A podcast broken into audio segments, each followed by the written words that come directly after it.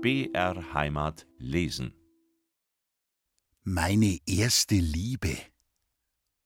An den Sonntagen durfte ich immer zu Herrn von Rupp kommen und bei ihm Mittag essen. Er war ein alter Jagdfreund von meinem Papa und hatte schon viele Hirsche bei uns geschossen. Es war sehr schön bei ihm. Er behandelte mich beinahe wie einen Herrn, und wenn das Essen vorbei war, gab er mir immer eine Zigarre und sagte, du kannst es schon vertragen. Dein Vater hat auch geraucht wie eine Lokomotive. Da war ich sehr stolz. Die Frau von Rupp war eine furchtbar noble Dame, und wenn sie redete, machte sie einen spitzigen Mund, damit es Hochdeutsch wurde. Sie ermahnte mich immer, dass ich nicht Nägel beißen soll und eine gute Aussprache habe. Dann war noch eine Tochter da. Die war sehr schön und roch so gut. Sie gab nicht Acht auf mich, weil ich erst vierzehn Jahre alt war, und redete immer von Tanzen und Konzert und einem gottvollen Sänger. Dazwischen erzählte sie, was in der Kriegsschule passiert war. Das hatte sie von den Fähnrichen gehört, die immer zu Besuch kamen und mit den Säbeln über die Stiege rasselten. Ich dachte oft, wenn ich nur auch schon ein Offizier wäre, weil ich ihr dann vielleicht gefallen hätte, aber so behandelte sie mich wie einen dummen Buben und lachte immer dreckig, wenn ich eine Zigarre von ihrem Papa rauchte. Das ärgerte mich oft, und ich unterdrückte meine Liebe zu ihr und dachte, wenn ich größer bin und als Offizier nach einem Kriege heimkomme, würde sie vielleicht froh sein. Aber dann möchte ich nicht mehr. Sonst war es aber sehr nett bei Herrn von Rupp, und ich freute mich furchtbar auf jeden Sonntag und auf das Essen und auf die Zigarre. Der Herr von Rupp kannte auch unseren Rektor und sprach öfter mit ihm, dass er mich gern in seiner Familie habe und dass ich schon ein ordentlicher Jägersmann werde, wie mein Vater. Der Rektor muss mich aber nicht gelobt haben, denn Herr von Rupp sagte öfter zu mir, weiß der Teufel, was du treibst. Du musst ein verdammter Holzfuchs sein, dass deine Professoren so auf dich loshacken. Mach es nur nicht zu arg. Da ist auf einmal etwas passiert. Das war so. Immer, wenn ich um acht Uhr früh in die Klasse ging, kam die Tochter von unserem Hausmeister, weil sie in das Institut musste. Sie war sehr hübsch und hatte zwei große Zöpfe mit roten Bändern daran und schon einen Busen. Mein Freund Reitel sagte auch immer, dass sie gute Potenzen habe und ein feiner Backfisch sei. Zuerst traute ich mich nicht, sie zu grüßen, aber einmal traute ich mich doch, und sie wurde ganz rot. Ich merkte auch, dass sie auf mich wartete, wenn ich später daran war. Sie blieb vor dem Hause stehen und schaute in den Buchbinderladen hinein, bis ich kam. Dann lachte sie freundlich, und ich nahm mir vor, sie anzureden. Ich brachte es aber nicht fertig vor lauter Herzklopfen. Einmal bin ich ganz nahe an sie hingegangen, aber wie ich dort war, räusperte ich mich bloß und grüßte. Ich war ganz heiser geworden und konnte nicht reden. Der Reitel lachte mich aus und sagte, es sei doch gar nichts dabei, mit einem Backfisch anzubinden. Er könnte jeden Tag drei ansprechen, wenn er möchte, aber sie seien ihm alle zu dumm. Ich dachte viel darüber nach, und wenn ich von ihr weg war, meinte ich auch, es sei ganz leicht. Sie war doch bloß die Tochter von einem Hausmeister, und ich war schon in der fünften Lateinklasse. Aber wenn ich sie sah, war es ganz merkwürdig und ging nicht. Da kam ich auf eine gute Idee. Ich schrieb einen Brief an sie, dass ich sie liebe, aber dass ich fürchte, sie wäre beleidigt, wenn ich sie anspreche und es ihr gestehe. Und sie sollte ihr Sacktuch in der Hand tragen und an den Mund führen, wenn es ihr recht wäre. Den Brief steckte ich in meinen Cäsar, de Bello Gallico, und ich wollte ihn hergeben, wenn ich sie in der Frühe wieder sah. Aber das war noch schwerer. Am ersten Tag probierte ich es gar nicht. Dann am nächsten Tag hatte ich den Brief schon in der Hand, aber wie sie kam, steckte ich ihn schnell in die Tasche. Reitel sagte zu mir, ich soll ihn einfach hergeben und fragen, ob sie ihn verloren habe. Das nahm ich mir fest vor, aber am nächsten Tag war ihre Freundin dabei, und da ging es wieder nicht. Ich war ganz unglücklich und steckte den Brief wieder in meinen Cäsar. Zur Strafe, weil ich so furchtsam war, gab ich mir das Ehrenwort, dass ich sie jetzt anreden und ihr alles sagen und noch dazu den Brief geben wolle. Reitel sagte, ich müsse jetzt, weil ich sonst ein Schuft wäre. Ich sah es ein und war fest entschlossen. Auf einmal wurde ich aufgerufen und sollte weiterfahren. Weil ich aber an die Marie gedacht hatte, wusste ich nicht einmal das Kapitel, wo wir standen, und da kriegte ich einen brennroten Kopf. Dem Professor fiel das auf, da er immer Verdacht gegen mich hatte, und er ging auf mich zu. Ich blätterte hastig herum und gab meinem Nachbarn einen Tritt. Wo stehen wir, Herrgott Sakrament? Der dumme Kerl flüsterte so leis, dass ich es nicht verstehen konnte, und der Professor war schon an meinem Platz. Da fiel auf einmal der Brief aus meinem Cäsar und lag am Boden. Er war auf Rosenpapier geschrieben und mit einem wohlriechenden Pulver bestreut. Ich wollte schnell mit dem Fuß darauf treten, aber es ging nicht mehr. Der Professor bückte sich und hob ihn auf. Zuerst sah er mich an und ließ seine Augen so weit heraushängen, dass man sie mit einer Schere hätte abschneiden können. Dann sah er den Brief an und roch daran, und dann nahm er ihn langsam heraus. Dabei schaute er mich immer durchbohrender an, und man merkte, wie es ihn freute, dass er etwas erwischt hatte. Er las zuerst laut vor der ganzen Klasse, Innig geliebtes Fräulein, schon oft wollte ich mich Ihnen nahen, aber ich traute mich nicht, weil ich dachte, es könnte Sie beleidigen. Dann kam er an die Stelle vom Sacktuch, und da murmelte er bloß mehr, dass es die anderen nicht hören konnten. Und dann nickte er mit dem Kopfe auf und ab, und dann sagte er ganz langsam Unglücklicher, gehe nach Hause, du wirst das weitere hören. Ich war so zornig, dass ich meine Bücher an die Wand schmeißen wollte, weil ich ein solcher Esel war. Aber ich dachte, dass mir doch nichts geschehen könnte. Es stand nichts Schlechtes in dem Brief, bloß dass ich verliebt war. Das geht doch dem Professor nichts an. Aber es kam ganz dick. Am nächsten Tag musste ich gleich zum Rektor. Der hatte sein großes Buch dabei, wo er alles hineinstenografierte, was ich sagte. Zuerst fragte er mich, an wen der Brief sei. Ich sagte, er sei an gar niemand. Ich hätte es bloß so geschrieben aus Spaß. Da sagte er, das sei eine infame Lüge und ich wäre nicht bloß schlecht, sondern auch feig. Da wurde ich zornig und sagte, dass in dem Briefe gar nichts Gemeines darin sei und es wäre ein braves Mädchen. Da lachte er, dass man seine zwei gelben Stockzähne sah, weil ich mich verraten hatte. Und er fragte immer nach dem Namen. Jetzt war mir alles gleich, und ich sagte, dass kein anständiger Mann den Namen verrät, und ich täte es niemals. Da schaute er mich recht falsch an und schlug sein Buch zu. Dann sagte er, du bist eine verdorbene Pflanze in unserem Garten, wir werden dich ausreißen. Dein Lügen hilft dir gar nichts, ich weiß recht wohl, an wen der Brief ist. Hinaus! Ich musste in die Klasse zurückgehen, und am Nachmittag war Konferenz. Der Rektor und der Religionslehrer wollten mich dimitieren. Das hat mir der Pedell gesagt. Aber die anderen halfen mir, und ich bekam acht Stunden Karzer. Das hätte mir gar nichts ausgemacht, wenn nicht das andere gewesen wäre. Ich kriegte einige Tage darauf einen Brief von meiner Mama. Da lag ein Brief von Herrn von Rupp bei, dass es ihm leid täte, aber er könne mich nicht mehr einladen, weil ihm der Rektor mitteilte, dass ich einen dummen Liebesbrief an seine Tochter geschrieben habe. Er mache sich nichts daraus, aber ich hätte sie doch kompromittiert. Und meine Mama schrieb, sie wüsste nicht, was noch aus mir wird. Ich war ganz außer mir über die Schufterei. Zuerst weinte ich und dann wollte ich den Rektor zur Rede stellen aber dann überlegte ich es und ging zu Herrn von Rupp. Das Mädchen sagte, es sei niemand zu Hause, aber das war nicht wahr, weil ich heraußen die Stimme der Frau von Rupp gehört habe. Ich kam noch einmal, und da war Herr von Rupp da.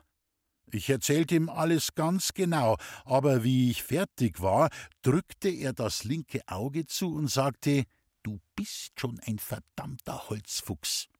Es liegt mir ja gar nichts daran, aber meine Frau, und dann gab er mir eine Zigarre und sagte, ich solle nun ganz ruhig heimgehen. Er hat mir kein Wort geglaubt und hat mich nicht mehr eingeladen, weil man es nicht für möglich hält, dass ein Rektor lügt. Man meint immer, der Schüler lügt. Ich habe mir das Ehrenwort gegeben, dass ich ihn durchhaue, wenn ich auf die Universität komme, den Kommunen schuften. Ich bin lange nicht mehr lustig gewesen. Und einmal bin ich dem Fräulein von Rupp begegnet.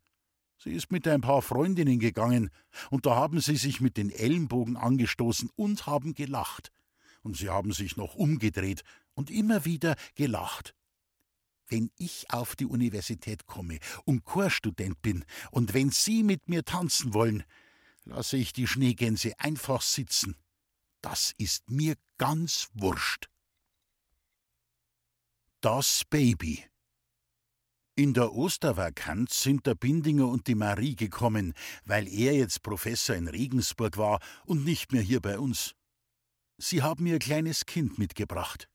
Das ist jetzt zwei Jahre alt und heißt auch Marie. Meine Schwester heißt es aber Mimi und meine Mutter sagt immer Mimili. Wie es der Bindinger heißt, weiß ich nicht genau. Er sagt oft Mädele, aber meistens, wenn er damit redet, spitzt er sein Maul und sagt Duzi, Duzi, du, du. Es hat einen sehr großen Kopf und die Nase ist so aufgebogen wie beim Bindinger. Den ganzen Tag hat es den Finger im Mund und schaut einen so dumm an. Wie sie gekommen sind, ist meine Mutter auf die Bahn und dann sind sie mit einer Droschke hergefahren. Meine Mutter und die Marie haben das kleine Mädel an der Hand geführt. Der Bindinger ist hintendrein gegangen. Über die Stiege hinauf haben sie schon lebhaft miteinander gesprochen, und meine Mutter sagte immer Also das seid ihr jetzt, Kinder. Nein, wie das Mimili gewachsen ist. Das hätte ich nicht für möglich gehalten. Ja, Geld, Mama, du findest auch. Alle Leute sagen es. Dr. Steininger, unser Arzt, weißt du, findet es ganz merkwürdig. Nicht wahr, Heini? Dann hörte ich dem Bindinger seine tiefe Stimme, wie er sagte: Ja, es gedeiht sichtlich, Gott sei Dank. Endlich sind sie oben gewesen, und ich bin unter der Tür gestanden. Meine Schwester gab mir einen Kuss, und der Bindinger schüttelte mir die Hand und sagte: Ach, da ist ja unser Studiosus. Der Cäsar wird dir wohl einige Schwierigkeiten machen. Gallia est omnis divisa in partes tres. Ha, ha, ha. Ich glaubte, dass er mich schon examinieren wollte, aber meine Mutter rief: Ja, Ludwig, du hast ja Mimili noch gar nicht begrüßt und siehst doch dein kleines Nichtchen zum ersten Mal. Sieh nur her, wie lieb und hübsch sie ist. Ich fand sie gar nicht hübsch. Sie war wie alle kleinen Kinder. Aber ich tat so, als wenn sie mir gefällt und lachte recht freundlich. Das freute meine gute Mutter, und sie sagte zu Marie: Siehst du, ich wusste es gleich, dass sie Mimili gefallen wird. Sie ist auch zu reizend. Im Wohnzimmer war ein Frühstück hergerichtet. Unsere Katte musste Bratwürste holen und es gab Märzenbier dazu. Ich freute mich, aber die anderen hatten keine Zeit zum Essen, weil sie immer um das Kind herum waren.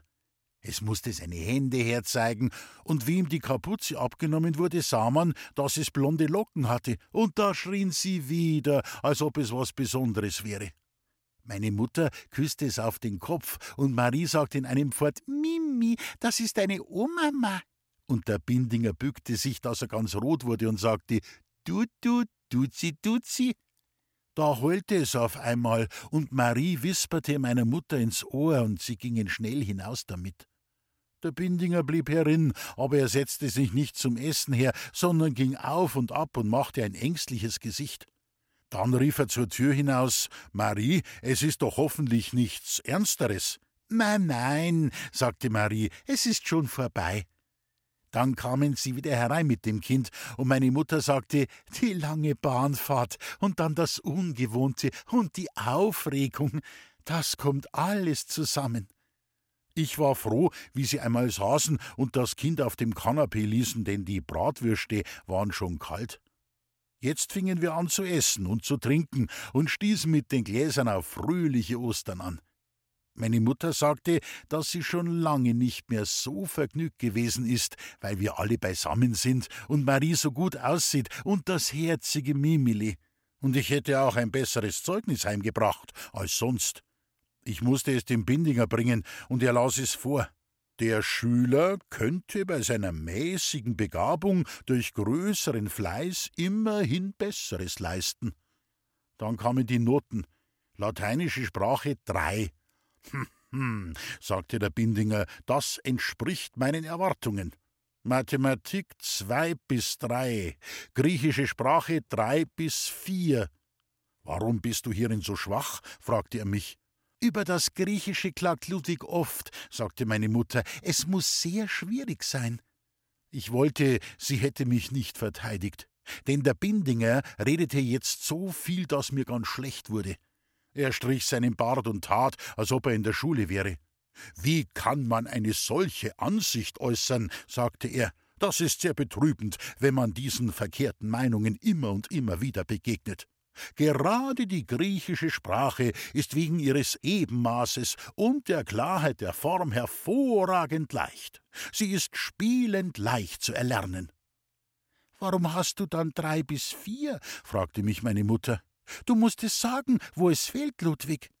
Ich war froh, dass der Bindinger nicht wartete, was ich sagen werde. Er legte ein Bein über das andere und sah auf die Decke hinauf und redete immer lauter. Haha, sagte er, die griechische Sprache ist schwierig. Ich wollte noch schweigen, wenn ihr den dorischen Dialekt im Auge hättet, da seine härtere Mundart gewisse Schwierigkeiten bietet. Aber der attische, diese glückliche Ausbildung des altjonischen Dialektes, das ist unerhört. Diese Behauptung zeugt von einem verbissenen Vorurteil. Meine Mutter war ganz unglücklich und sagte immer, aber ich meinte bloß, aber weil Ludwig. Marie half ihr auch und sagte, Heini, du musst doch denken, dass Mama es nicht böse meint. Da hörte er auf, und ich dachte, dass er immer noch so dumm ist wie früher. Heini ist furchtbar eifrig in seinem Beruf, sonst ist er so gut, aber da wird er gleich heftig, sagte Marie, und meine Mutter war gleich wieder lustig. Das muss sein, sagte sie, in seinem Beruf muss man eifrig sein. Und du weißt jetzt, Ludwig, wie leicht das Griechische ist. Ja, was macht denn das kleine Mimili? Das sitzt so brav da und sagt gar nichts. Das Mädel schaute meine Mutter an und lachte. Auf einmal machte es seinen Mund auf und sagte Kuckuck, Tata. Es strampelte mit den Beinen und streckte seine Hand dabei aus. Es war doch gar nichts, aber alle taten, als wenn ein Wunder gewesen ist. Meine Mutter war ganz weg und rief immer Habt ihr gehört, das Kind? Kuckuck, Tata. Sie meint der gute Papa, Geld, Mimi? Und die liebe Oma, sagte Marie. Nein, wie das Kind gescheit ist, sagte meine Mutter, in dem Alter, das habe ich noch nicht erlebt. Das liebe Herzchen. Der Bindinger lachte auch, dass man seine großen Zähne sah. Er bückte sich über den Tisch und stach dem Mädchen mit dem Zeigefinger in den Bauch und sagte: Wart, du kleine Dutzi Dutzi. Und zu meiner Mutter sagte er, sie hat einen lebhaften Geist und beobachtet ihre Umgebung mit sichtlicher Teilnahme. Ich hoffe, dass sie sich in dieser Richtung weiterentwickelt. Meine Mutter wollte, dass ich es auch sehe, aber ich war so giftig auf dem Bindinger und fragte, was hat es denn gesagt? Hast du nicht gehört, wie sie ganz deutlich sagte, Gugu, Dada? Das ist doch gar nichts, sagte ich. Es heißt der gute Papa, sagte Marie und wurde ganz weinerlich. Du bist recht abscheulich, Ludwig. Wie kannst du das nicht verstehen? sagte meine Mutter und schaute mich zornig an. Das versteht jeder Mensch. Ich kann es gar nicht verstehen, sagte ich. Weil du überhaupt nichts weißt, loser Bube, schrie Bindinger und machte blitzende Augen wie in der Schule. Wenn du jemals den Aristoteles kennenlernen wirst, so wirst du begreifen, dass die Sprache unseres Kindes die onomatopoetische, die schallnachahmende Wortbildung ist. Er brüllte so laut, dass der Fratz zu weinen anfing. Marie nahm ihn auf den Arm und ging damit auf und ab. Meine Mutter ging daneben und sagte, will das Kindchen lustig sein? Will das Kindchen nicht mehr sprechen? Gugu Dada? Aber der Bindinger lief hintendrein und sagte, nein, es soll nicht sprechen. Es soll hier nicht mehr sprechen. Dieser Bube hat vor nichts Ehrfurcht. Ich machte mir aber gar nichts daraus.